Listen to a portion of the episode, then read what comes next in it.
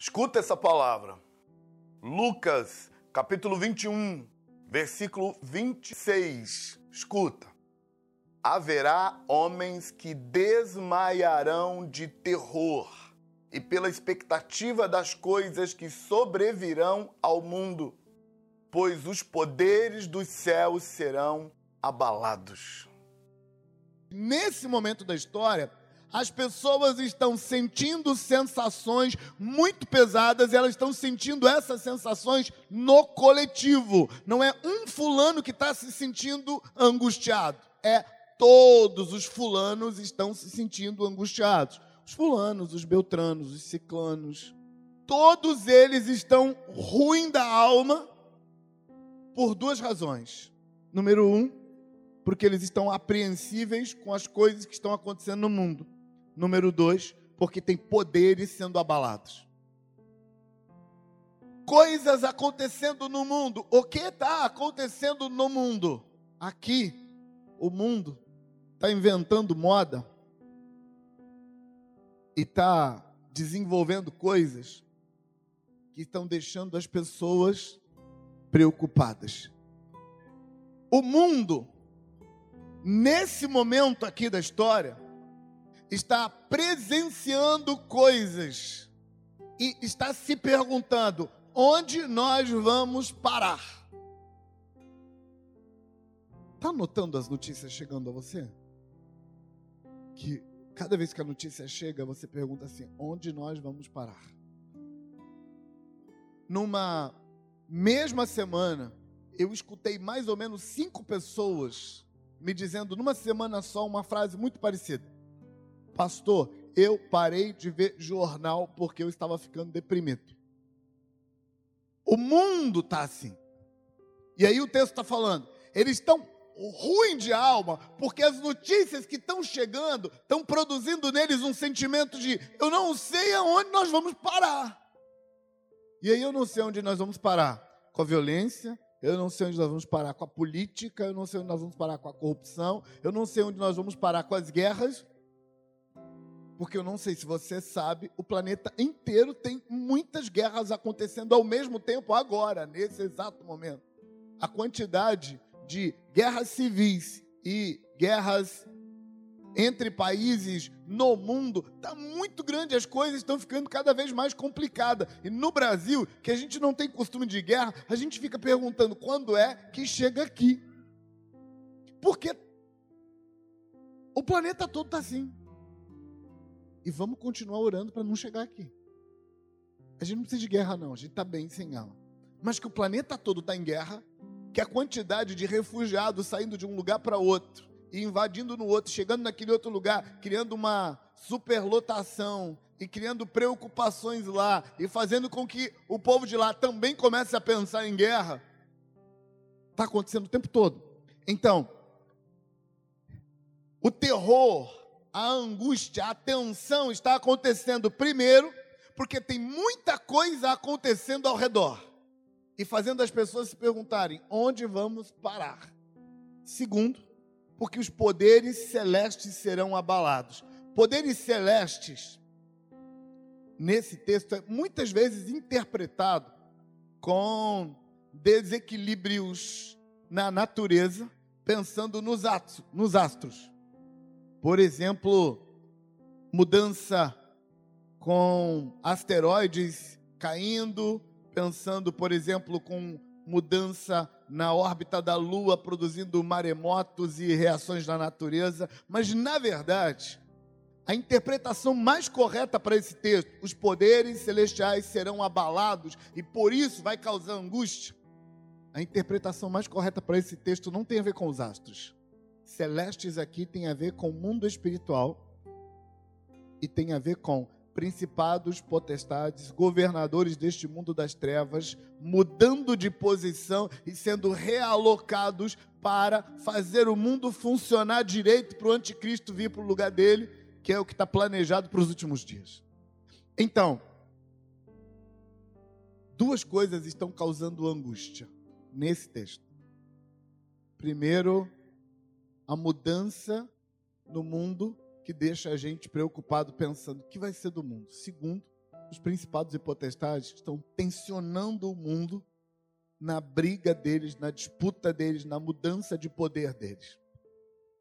Deixa eu abrir um parêntese para te ajudar a entender uma coisa. No capítulo 11 de Gênesis, o planeta estava sendo praticamente preparado na Torre de Babel para que o mundo virasse um inferno e o anticristo descesse. Quando nós lemos no capítulo 11 que Nimrod uniu o planeta todo num objetivo: construir uma torre que chegasse aos céus para acessar os deuses. Quando nós, os ocidentais, lemos aquele texto, na nossa mente a gente entende assim: o bando de gente burra que não sabe que se eles constroem uma torre alta e sobem nela, no máximo eles alcançam as nuvens. Os deuses não estão lá, idiotas. É assim que a gente interpreta. Mas, quando você pesquisa mais de perto o texto, você descobre que, na verdade, a Torre de Babel não era uma torre para subir e chegar no céu. A Torre de Babel era um zigurate um templo em forma piramidal. A Torre de Babel era um portal para acessar os deuses e não para subir até eles. As medidas daquela pirâmide, daquele zigurate, se parece muito com o que acontece nas pirâmides do Egito e parece muito com o que acontece nas pirâmides dos astecas e dos incas na América do Sul. Templos preparados especificamente para acessar os deuses daquela época. Portanto, o povo da Torre de Babel não era um bando de gente burra. Tanto não era que o texto diz assim: Então o Senhor, vendo isso, disse: desçamos e confundamos a língua dos homens, porque do jeito que eles estão, nada lhes será impedido, eles vão conseguir o que quiserem. O que Deus fez para que o céu, a terra não fosse invadido pelas regiões celestiais ou o inferno não entrasse na terra naquela época? Deus dividiu. O que, que passou então a impedir os principados e potestades de criar um portal que abrisse para eles entrarem e trazer o anticristo ao mundo? Divisão. O próprio Deus estabeleceu que não haveria mais um governo só dos principados e potestades como era antes. Deus, o próprio Deus, divide a terra em pedaços, em nações, e cada príncipe ganhou o seu. E eles passam a brigar entre eles, e não há mais unidade, eles falam outras línguas. Eles precisavam se unir e fazer do planeta inteiro um império só, um governo só, para então repetir a façanha da Torre de Babel.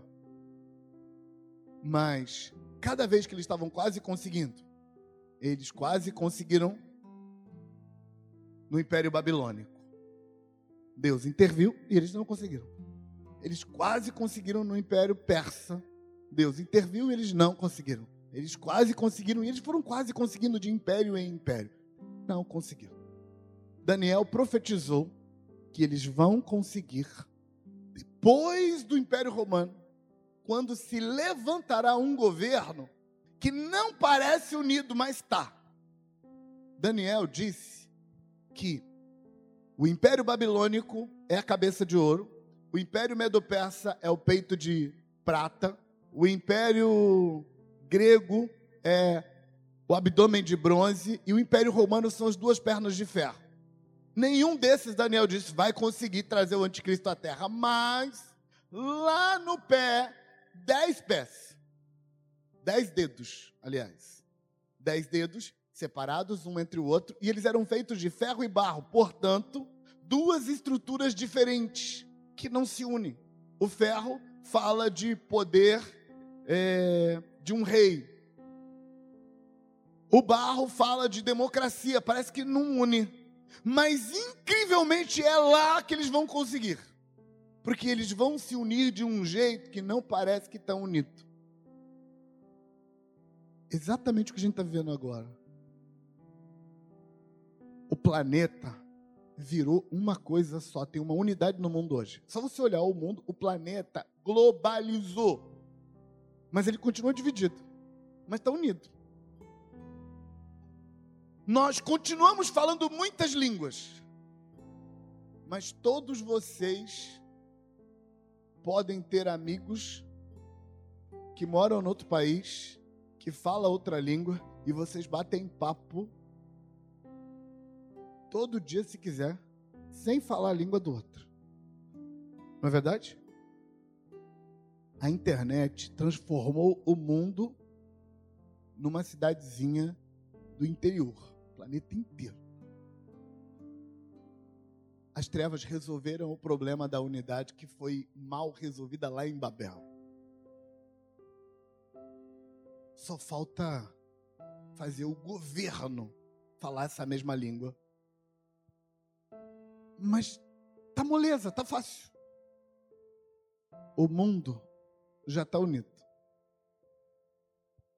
Os principados e potestades estão na disputa de governo para saber quem vai liderar esse sistema que não parece um sistema, mas é um sistema.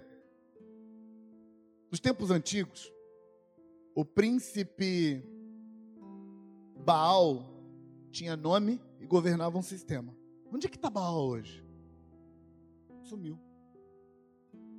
O príncipe Zeus tinha nome e governava um sistema. Onde é que está Zeus hoje? Sumiu. Os príncipes mudaram de nomes. Eles viraram ideias. Tem ideias governando o mundo. Tem uma ideia governando o mundo chamada capitalismo. Tem outra ideia governando o mundo chamada socialismo. Cada ideia tenta unir o mundo ao redor do mesmo jeito que o Império Romano tentou fazer, do mesmo jeito que Roma tentou fazer. Mas hoje tem um sistema governando o mundo com outros nomes. Os deuses continuam lá como principados e potestades, eles só mudaram os nomes. O mundo continua numa tensão. Quando Jesus diz que vai ter angústia das nações, porque os poderes celestiais serão abalados, implica que a coisa está chegando num ponto em que vai haver unidade suficiente para abrir os portais que precisam, o sistema se unificar e aí as forças do mundo espiritual interferem no mundo físico e deixam a gente sentir a angústia deles. Então Jesus está dizendo que nos últimos dias os homens desmaiarão de terror em parte, porque eles vão estar vivendo uma vida fútil, com muita coisa para se preocupar,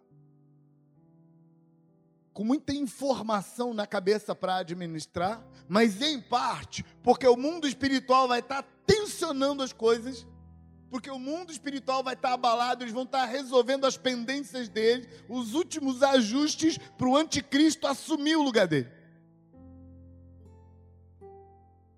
O mundo pesou. E o grande problema é que nós estamos vivendo exatamente isso. Por que, que Jesus está falando disso? Para afirmar o versículo 27. No versículo 27, Jesus diz assim: Então, quando o terror chegar no ápice dele, na força máxima dele, o mundo verá o filho do homem vindo numa nuvem com poder e grande glória. Então escuta isso. Jesus está estabelecendo que a angústia vai piorar, piorar, piorar, piorar, piorar, piorar, piorar. Quando estiver bem ruim, Jesus volta. As pessoas vão estar lutando suas próprias guerras, buscando seus próprios interesses, e gente, não tem nada para angustiar mais do que buscar seus próprios interesses. Mas paralelo a isso, tem uma tensão espiritual piorando o ar, fazendo o ar ficar irrespirável. E como resultado disso, Jesus volta. Eu tenho uma notícia um pouquinho melhor. Essa volta de Jesus, que o texto diz que acontece quando a coisa complica muito, essa volta de Jesus é a volta de Jesus para reinar. Sete anos antes, eu e você seremos arrebatados.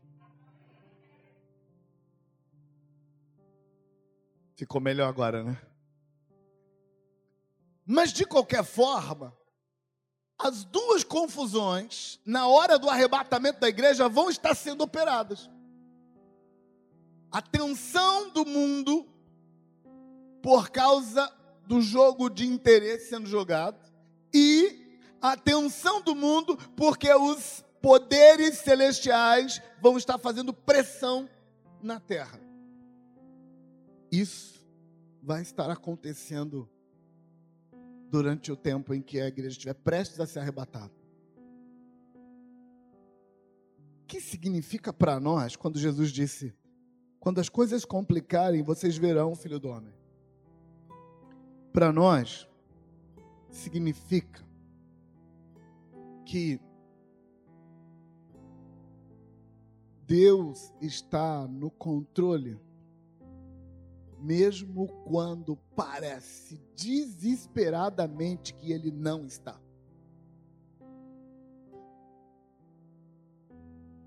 Nota que os homens estão desmaiando de terror, que as pessoas estão apreensivas por causa das notícias ruins que estão chegando, os demônios e os principados e potestades estão desesperados, desorganizados, se reorganizando, tem uma tensão tremenda, e Jesus diz assim: fica tranquilo,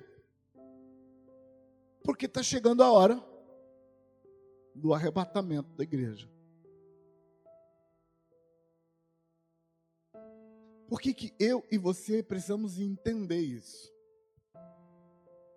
Porque nós somos muito emotivos. Se tem uma coisa que preocupa a gente, é como a gente se sente. Como nossas emoções estão. É, a gente tem uma dificuldade muito grande de separar como eu estou me sentindo e como eu acredito. Mas se tem uma hora para você fazer isso, essa hora chegou. Porque como eu me sinto agora está poderosamente influenciado por todas as notícias ruins que eu estou recebendo e pela tensão espiritual em cima da minha cabeça. Se eu não separar as coisas, se eu não governar as minhas próprias emoções nas situações de crise, então eu embarco e viro um bolo como o mundo está é justamente quando eu consigo entender, Deus está no controle. Desesperadamente parece que não, mas Ele está. Então, entende o seguinte: até o diabo, na sua maior fúria, desgraçadamente furioso, para matar, roubar e destruir, até ele, está dentro dos planos. Então, está horrível, mas Deus está no controle. Ele tem um plano. E aqui eu abro um parêntese e volto a coisa para você. A gente volta para esse ponto de novo. Mas eu queria aplicar isso para você. Vamos imaginar que isso não tenha nada a ver com o mundo, que você esteja vivendo essa guerra sozinho, é uma guerra só sua, pessoal, lá na sua casa, na sua vida, nas suas finanças, no seu casamento, em alguma área da sua vida, você está nessa tensão, mas não tem nada a ver com o mundo. O mundo está bem, obrigado, não tem mais notícias no planeta, os principados e potestades estão é, calmos, ainda vamos ter que esperar alguns milênios ainda para todas essas coisas se cumprir. Imagina que seja só você e a sua guerra particular o princípio ainda se aplica. Na sua guerra particular, na sua batalha, na sua angústia particular, Deus também está no controle. Está dando tudo errado, mas Deus tem um plano. Deus nunca deixou de ter um plano para a sua vida, para a sua situação, para os seus dons, para a sua família, para o seu casamento, para os seus negócios. Deus tem um plano. E no meio de toda a confusão, no meio de toda a desgraçaria que você está vendo, Deus planejou alguma coisa e Ele vai cumprir o plano. Deus está no controle. Então, versículo 23 e 27 estabelece isso. O mundo está um caos emocional e espiritual, mas Deus tem um plano. E aí, o versículo 28 muda o cenário. Versículo 26 e 27, o cenário é o inferno na terra. Mas o versículo 28 volta um pouco no tempo. Então pensa assim: Jesus primeiro pinta o inferno na terra, depois ele dá uma distanciada. Não chegou ainda o inferno na terra, e o versículo 28 acontece nesse novo cenário. Olha o cenário do versículo 28. Quando começarem a acontecer essas coisas, ou seja, não chegou lá no pior cenário ainda, tá? Num cenário um pouco melhor. Quando começarem a acontecer essas coisas, levantem-se e ergam a cabeça, porque está próxima a redenção de vocês. As coisas estão cada vez pior. E Jesus disse: não para você. Para você está cada vez melhor. Sabe o que Jesus está dizendo? Ele está falando assim: para de se angustiar, nada pode dar errado para você. Você tem um Deus que é Deus acima de todos os mundos. Você tem um Deus que tem um plano para todas as coisas, inclusive para as desgraças da vida, inclusive para as desgraças da sua vida. Ele tem um plano. Assim como ele tinha um plano para a morte de Jesus naquela cruz, que os discípulos não entenderam o plano e ficaram angustiados porque viram seu Senhor pendurado naquela cruz, viram suas esperanças se esvaindo naquela cena. Deus tinha um plano. Então Deus ainda tem um plano. E como Deus tem um plano, você precisa deixar o plano se cumprir. Você não pode ficar escravo da sua angústia. Você não pode ficar escravo do seu medo, não pode ficar escravo da sua ansiedade, não pode ficar escravo da sensação de peso, de culpa, de tensão. Você não pode ser escravizado por essas coisas, porque Deus tem um plano, as coisas vão andar. Sabe quem ficou escravo? Quando Jesus estava vivendo a crise? Judas. A coisa estava complicando cada vez mais. E Judas resolveu consertar do jeito dele. E aí Judas se chegou no empresário mais poderoso que ele conhecia para tentar arrancar uma graninha a mais para o ministério. E aparentemente, do ponto de vista de Judas, Jesus não entendeu. Porque quando o empresário não gostou de Maria Madalena estar tá chorando aos pés de Jesus depois de derramar óleo na cabeça dele, Judas se uniu ao empresário, um Simão. E Judas junto com o empresário, criticou a mulher e criticou Jesus, dizendo: ele não pode ser profeta, porque se fosse profeta, saberia que a mulher era de segundo nível. Jesus não estava ouvindo a conversa dos dois. Jesus estava longe. Mas Jesus se levantou e chamou Simão, o empresário que Judas estava assim, para conseguir uma graninha para o ministério. E, gente, de verdade, eu realmente, eu não estou fazendo piada, eu realmente acredito que quando Judas se aproximou de Simão, que ele queria uma graninha para o ministério. Porque a coisa estava complicada. Claro que ele tirava uma graninha para ele também, porque ninguém é de ferro. Mas ele estava realmente querendo primeiro a grana pro ministério. Jesus chamou Simão e falou assim: Simão, que era o cara que ia bancar. Ô Simão, então eu tenho uma pergunta para te fazer. Duas pessoas deviam para um homem muito rico. Uma devia pouco e outra devia muito. Qual das duas vai amar mais, Simão? Simão disse, claro que a que devia mais e foi mais perdoada. E Jesus falou, exatamente, Simão, é por isso que eu entrei na sua casa e você não me beijou. Essa mulher está beijando o pé. Eu entrei na sua casa e você não lavou meu pé, ela está lavando com lágrimas. Na verdade era meleca, gente, mas Jesus era romântico. Ela lavou meus pés com lágrimas e enxugou com o cabelo. Simão, é por isso, é porque você recebeu pouco perdão. Judas tinha apostado todas as fichas dele no tal do Simão. Agora, quando Jesus expõe o Simão, e Jesus ainda diz para o Judas assim: Ô Judas, os pobres que você falou, Jesus não tinha escutado a conversa.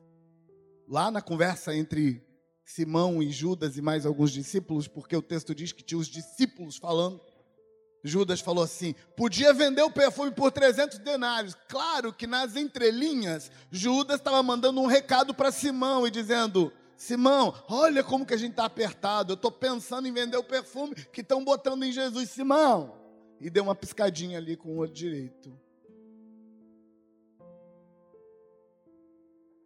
Judas estava tentando resolver. E quando Jesus o confronta e fala, Judas, os pobres você vai ter sempre. Judas está me perdendo, Judas. Para salvar o que você quer salvar, você está perdendo o que realmente é importante, Judas. E aí Judas ficou magoado, chateado, saiu pisando alto e foi vender Jesus. Sabe, a maioria das pessoas acham que Judas foi vender Jesus porque ele estava querendo ganhar dinheiro. Gente, Judas ganhava muito mais dinheiro ficando com Jesus do que traindo Jesus. Muito mais. Judas vendeu Jesus porque estava magoado, ferido, porque na cabeça dele, Jesus não entendia que ele estava tentando resolver o problema da confusão gerada por aquele momento. Mas a confusão gerada por aquele momento não se resolve assim a confusão gerada por aquele momento se resolve confiando que Deus está no controle no meio da angústia, no meio da tribulação. Tá tudo horrível, mas Deus está no controle. Não é ganhando mais dinheiro que vai resolver as coisas. Pastor, ganhar mais dinheiro está errado? Não está certo, certíssimo. Ganhe mais dinheiro, pelo amor de Deus. Sim, riqueza é uma bênção de Deus para a sua vida. Mas não acredite que sua solução está nisso. Sua solução para a angústia, para a tensão, para o peso, para a confusão é creia que Deus tem um plano.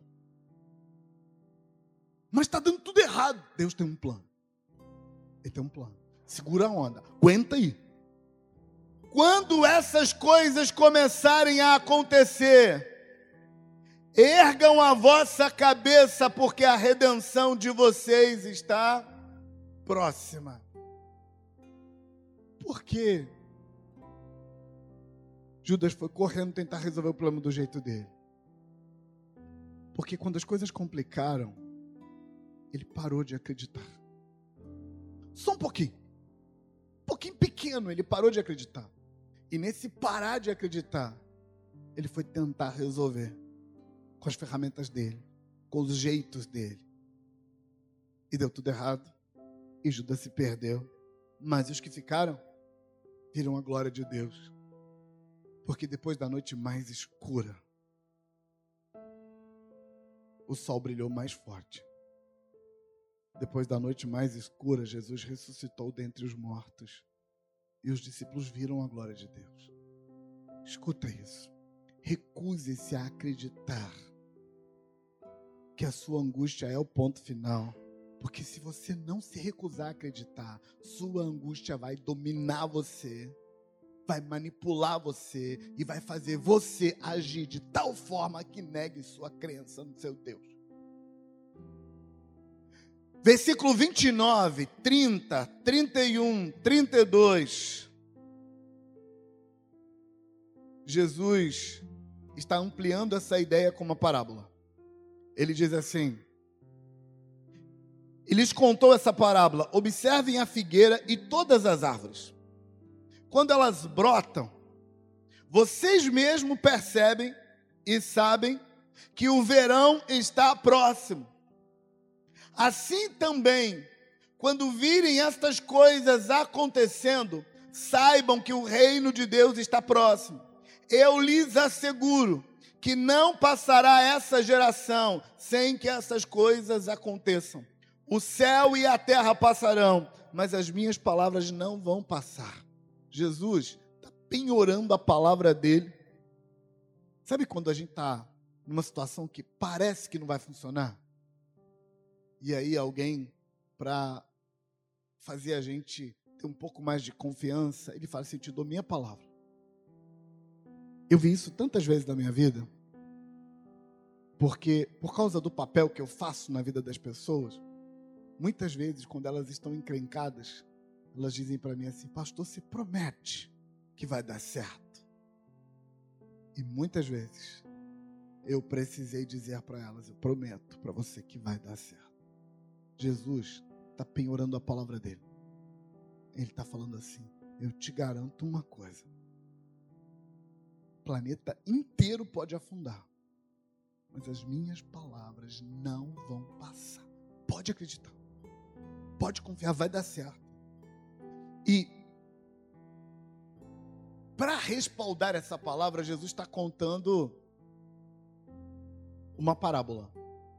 Ele está dizendo que algumas árvores, quando chega no outono, elas perdem as suas folhas e parecem árvores mortas. É, no Brasil, não tem muitas regiões em que isso acontece, então a maioria de nós só vê isso na televisão. Mas algumas árvores espalhadas por aí, pelo mundo afora, e naquela região é, da Palestina, muitas dessas árvores sofrem esse revés natural. No final do outono, antes que o inverno comece, você passa por aqueles lugares e parece uma floresta fantasma. Parece que morreu tudo. E aí vem todo o inverno. E o inverno castiga. E as árvores parecem que morreram. Mas então chega um dado momento em que já no finalzinho do inverno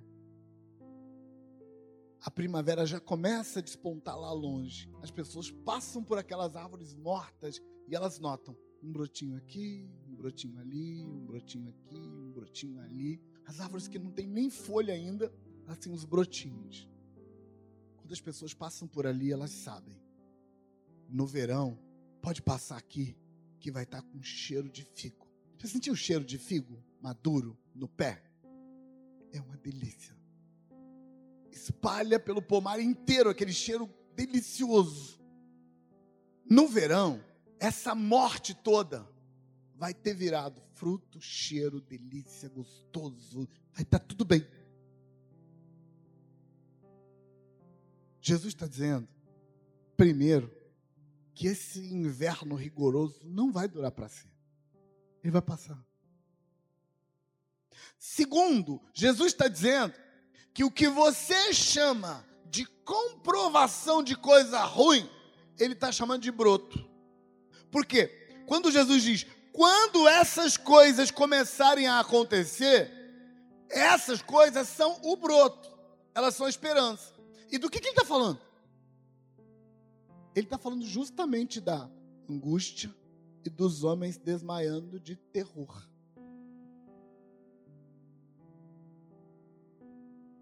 Tiago fala disso dizendo assim: tende por motivo de grande alegria quando vocês passarem por várias provações, porque a vossa aprovação vai produzir fé, e a fé vai dar um fruto bom. Sabe o que Tiago queria dizer?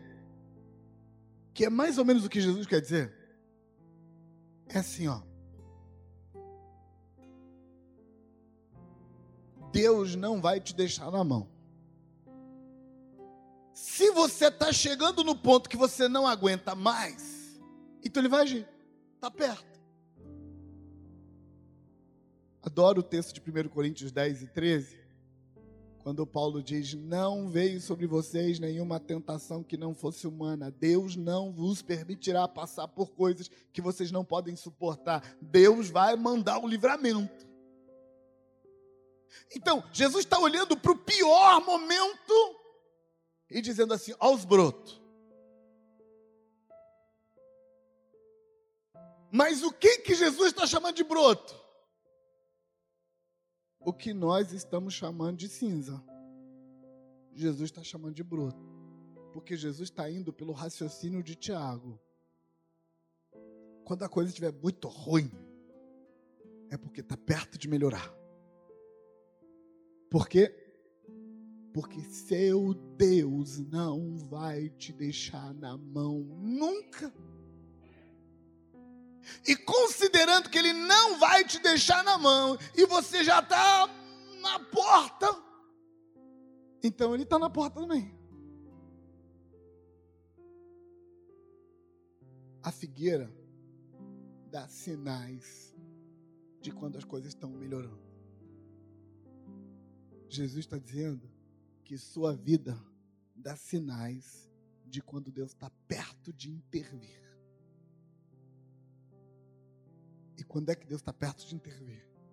Quando está tudo muito ruim. Quando parece que não vai dar jeito. Deus vai intervir. Porque Ele não vai te deixar na mão. Nunca. Ele nunca faria isso com você e ele empenhou a palavra. Ele falou: O céu e a terra passarão, mas as minhas palavras não vão passar. Aí, o versículo 34, Jesus muda de assunto para falar da sua responsabilidade nesse quadro. Você tem uma responsabilidade nesse quadro. Então, nota assim. Entende assim. A coisa está complicando, significa que o verão está perto. A coisa está muito ruim, significa que a intervenção divina está quase chegando. Então, aguenta firme que Deus está vindo. Amém? Mas o versículo 34 diz que você tem uma responsabilidade dentro desse quadro. O quadro já está armado, você está dentro dele. E aí o versículo 34 diz assim: Tenham cuidado para que os seus corações não fiquem carregados de libertinagem, bebedeira, ansiedades da vida e aquele dia venha sobre vocês inesperadamente. Pronto, falei. Tem três coisas no versículo 34 que as pessoas usam para fugir da dor da angústia elas usam libertinagem. E a libertinagem aqui tá assim. Deus sumiu. Ele não está vendo mesmo. Tá todo mundo fazendo besteira e ele não faz nada. Eu vou fazer besteira também. A libertinagem está aqui.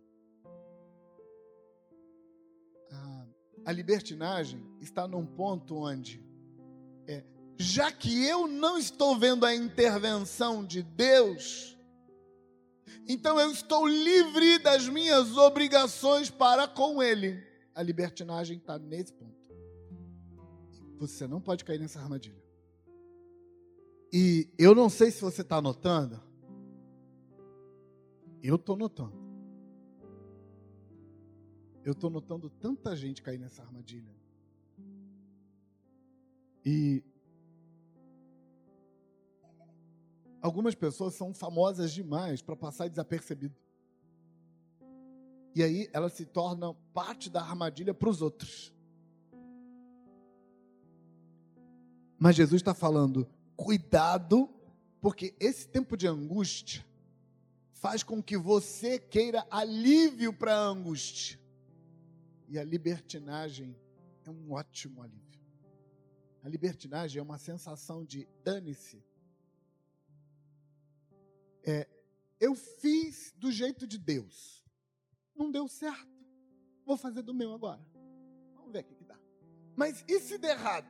Pelo menos eu fiz alguma coisa. A libertinagem está aqui. Libertinagem, bebedeira. A bebedeira, ela está classificando todas as coisas que te distraem da dor. Tudo.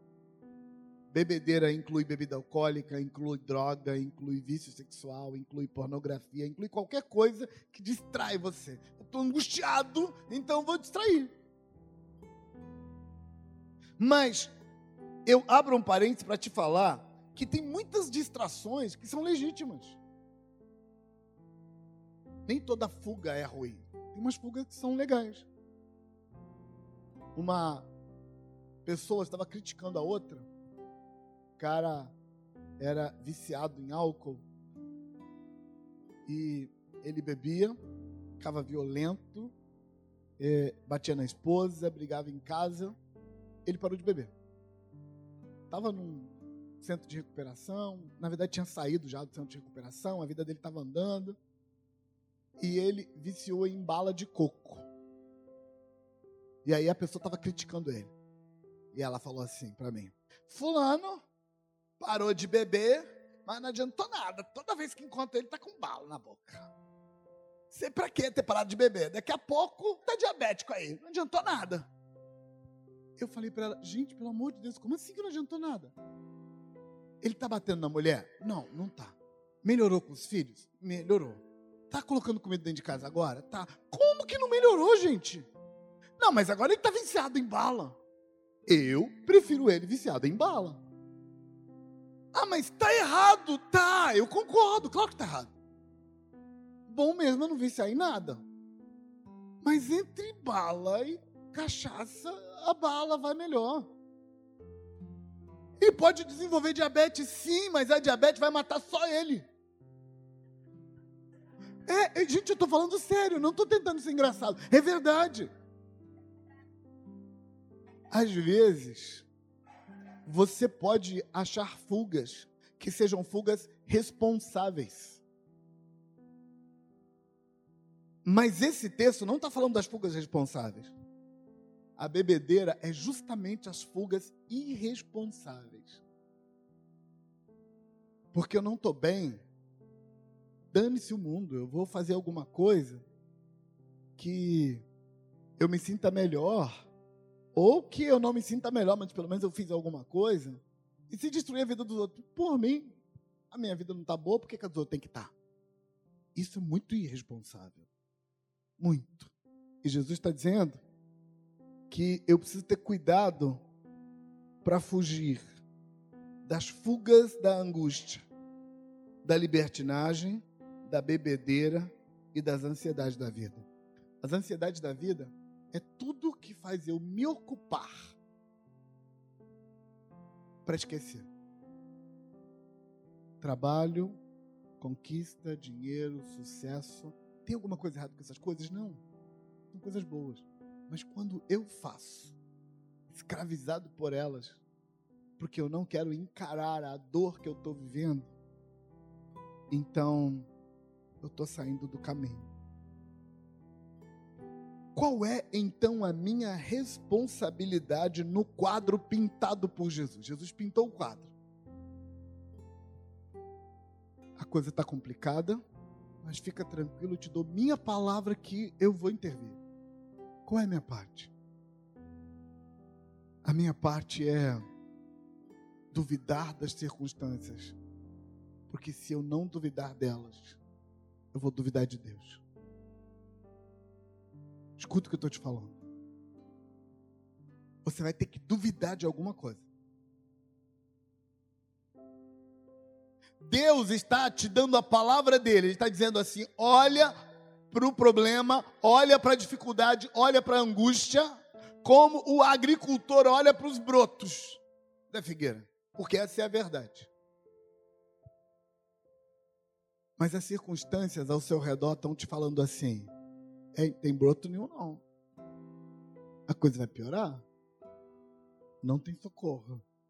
E Deus não vai intervir. E você vai morrer sozinho. E não vai ter ajuda. Você está encrencado.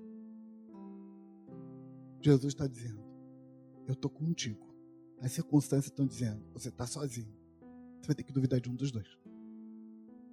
Se você acreditar nas circunstâncias, vai duvidar de Deus. Se você acreditar em Deus, vai duvidar das circunstâncias. E ao duvidar de Deus, as circunstâncias te arrastam e te puxam. Jesus está dizendo que quando a gente, no meio da tribulação, no meio da angústia, quando a gente duvida dele, da promessa dele, dos brotos que ele mostrou para gente, nós vamos desenvolver libertinagem, bebedeira e as ansiedades da vida. E quando ele vier para trazer o socorro, Jesus está dizendo que a gente não vai estar tá lá esperando o socorro.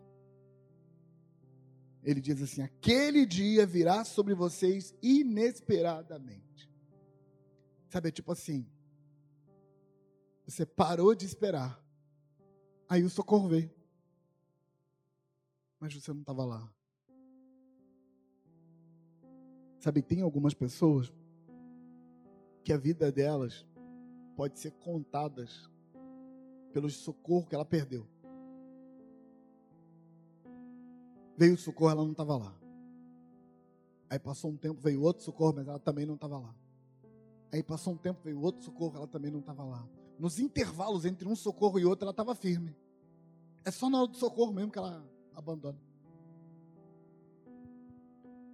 Jesus está falando: não permita que aquele dia venha sobre você inesperadamente. Sabe qual é o único jeito do dia não me pegar desprevenido? Que eu nunca esteja desprevenido.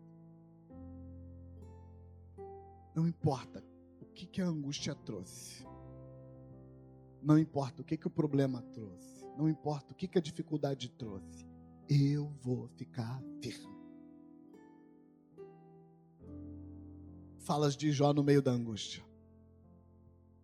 Ainda que ele me mate, eu vou confiar nele. Sabe, é essa postura que vai fazer com que eu não saia da minha posição. Eu não vou ficar na minha posição por causa da solução, eu vou ficar na minha posição porque eu confio no meu Deus. Eu vou ficar aqui porque eu sei que Deus está no controle, eu sei que Ele tem um plano. Eu não sei qual o plano e eu não sei para quando é o plano, mas eu confio nele.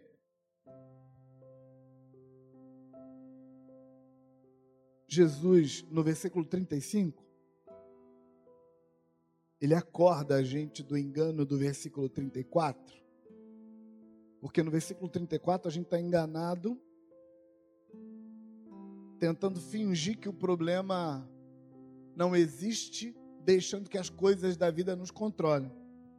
No versículo 35, Jesus está dizendo assim: Porque esse problema virá sobre todos os que vivem sobre a face da terra. Sabe o que ele está dizendo? Ele está dizendo assim: se você for para a libertinagem, o problema está lá. Se você ficar fora da libertinagem, o problema está lá. Então, todas as suas fugas não vão resolver nada.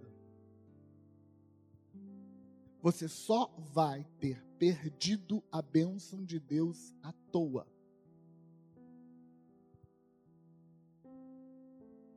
Imagina uma pessoa que quebrou a perna e a dor é tão grande que ela resolveu, no desespero da dor da perna quebrada, ela resolveu derramar água quente em cima, fervendo. E aí ela grita com a dor da água quente. e esquece da dor da perna quebrada e chora enquanto ela espera o médico. Quando o médico chegar, o que vai acontecer? A perna ainda vai estar quebrada e ela vai ter que cuidar da perna quebrada e da queimadura que ela fez. Jesus está falando disso. Ele diz: Isso está acontecendo no mundo todo. Então para de se enganar. Para de se comparar e dizer, não, para o outro está melhor, então eu vou mover as coisas e tomar o lugar do outro. Não, para quem está no mundo, para quem não anda com Deus, está melhor, então eu vou sair da presença de Deus e vou andar no mundo. Não está ruim para todo mundo. Os últimos dias é os últimos dias para todo mundo. Então andar na fidelidade de Deus e deixar Deus intervir é o melhor caminho. Versículo 36. Estejam sempre atentos e orem para que vocês possam escapar de tudo o que está para acontecer e está de pé diante do Filho do Homem. Aqui, eu quero aplicar essa verdade a duas situações diferentes. Primeiro, eu quero aplicar essa verdade aos últimos dias, porque eu sinceramente acho que a gente está vivendo nos últimos dias. Pelas razões que já te expliquei antes, eu acho que o mundo nunca esteve tão pronto para o anticristo quanto está agora. Falando de planeta, das notícias que a gente tem do mundo todo, Oriente Médio, Europa, Américas, Oceania, o planeta inteiro está tudo num mover só, numa onda só. Não, pastor, tem um lugar assim que os crentes estão orando e está diferente. Está não, não se engana não o planeta inteiro está numa onda só. Então eu tenho razões de sobra para achar que a nossa geração é a geração dos últimos dias. Então eu e você precisamos nos posicionar como os crentes dos últimos dias. Essa é a primeira aplicação. Mas tem uma segunda. Talvez não seja os últimos dias mas o padrão que Jesus nos ensina para lidar com os tempos de angústia também vale e também serve para quando você está vivendo um tempo de angústia que não é do mundo todo, é só seu. Eu não acredito nisso. Eu acho que o tempo de angústia que você está vivendo é parte de uma angústia planetária. Mas vamos imaginar que não seja, é só seu momento sua dor, sua dificuldade, e eu posso estar lendo errado, claro que posso. E se eu estiver lendo errado, achando que os nossos dias são os últimos dias e não forem, eu só vou entrar na fila de uma lista enorme de grandes homens de Deus que acreditaram que era no tempo deles e não eram. Então não me sinto envergonhado de estar nessa lista, porque tem Paulo, João, Pedro na lista antes de mim, então estou bem na lista. Não me importo de errar, porque eu prefiro errar esperando que ser hoje e não ser, do que errar esperando que não seja hoje e ser. Antes que vire o dia para amanhã, eu acho que Jesus vai voltar.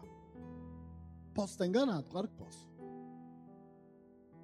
Mas a segunda aplicação, você não escapa. Porque o método de Deus para resolver angústias de pequena monta é igual ao método de Deus para resolver angústias planetárias. Igualzinho. O padrão ainda é o mesmo. Deus ainda está desafiando você a acreditar mais nele do que na angústia. Deus ainda está desafiando você a acreditar que quando a coisa ficou muito ruim, é porque está perto de Deus intervir. Você escolhe como você vai aplicar isso para a sua vida. Eu, se fosse você, aplicava das duas formas.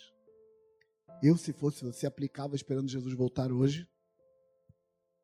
E aplicava acreditando que caso Jesus não volte hoje, hoje é o dia da intervenção dele na minha vida. Eu adoro a fala de Paulo aos Hebreus, quando ele fala de fé.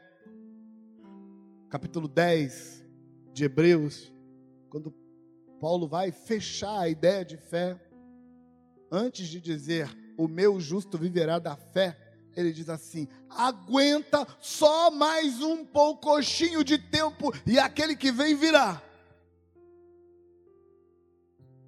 E claro, isso pode ser aplicado para quem está vivendo a angústia dos últimos dias. Aguenta só mais um pouquinho que Jesus está voltando para arrebatar a igreja. Mas isso também pode ser aplicado à angústia pessoal, individual que você está vivendo. O jeito de Deus tratar é o mesmo. Angústias de grande monta, angústias de monta planetária são tratados do mesmo jeito que angústias individuais, pequenas. A fala de Deus para você é: aguenta só mais um pouquinho de tempo.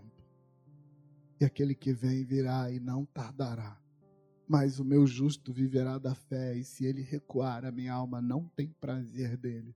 Mas nós não somos dos que recuam, nós somos dos que perseveram e alcançam a bênção de Deus.